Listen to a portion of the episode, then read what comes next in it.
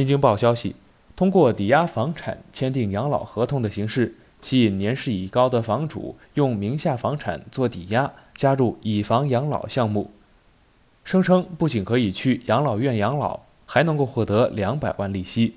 北京市海淀区一房主因此陷入了以房养老的骗局，名下的房产变成低价房变卖。二零二二年二月二十一号，记者从海淀区人民法院获悉，房主陈先生将该项目中所签房屋买卖合同的买方诉诸法院，请求判决确认他和买方刘先生签订的房屋买卖合同不成立。刘先生配合将房屋产权变更登记至陈先生的名下。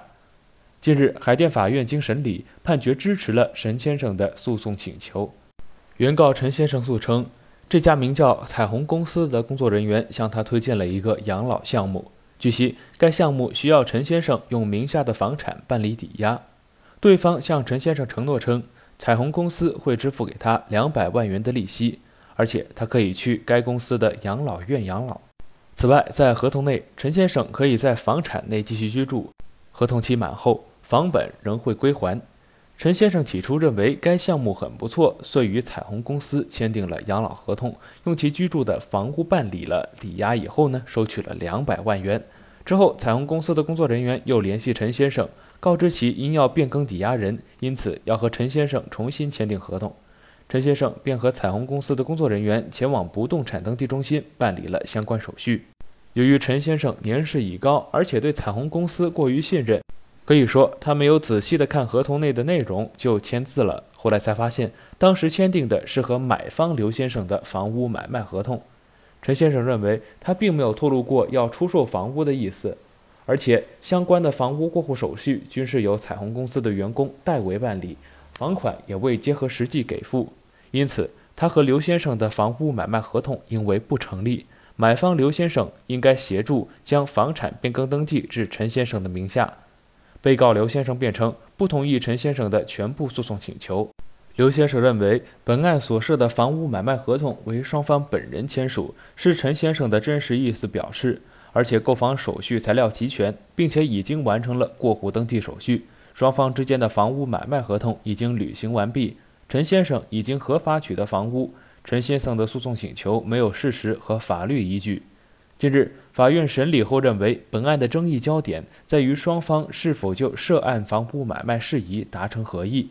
对此，法院认为：第一，从房屋买卖交易的行为性质和习惯来看，房屋买卖作为大宗交易，价格将会非常高，对双方买卖均有重大利益影响，双方应持交易谨慎的态度。但在本案中，刘先生无法就实际交易时的房源信息获取、磋商洽谈。以及现场看房等必备的签约前置条件进行举证说明，并且房屋成交价格明显低于同类型的房屋正常市场价值。房款到陈先生账户以后，仅半小时又被他人以陈先生代理人的身份支取。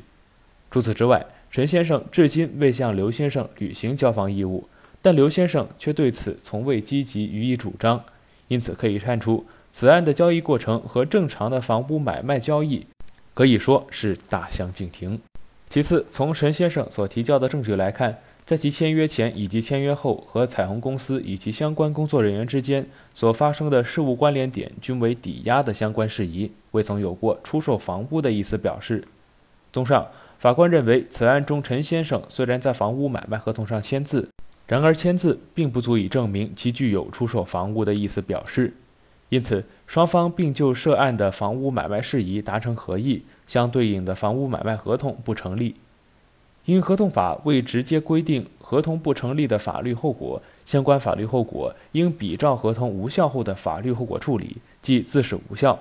现在，刘先生虽然依据合同已经完成了房屋的不动产权转移登记，但是在该合同不成立的情况下，那么将排除善意取得制度的适用。因此，刘先生将无法取得该房屋的不动产物权。刘先生应该将房屋的属权回转到过户至陈先生的名下。最终，法院判决陈先生和刘先生就涉案房屋签订的买卖合同不成立。刘先生也需要协助陈先生办理涉案房屋的产权过户手续，过户到陈先生的名下。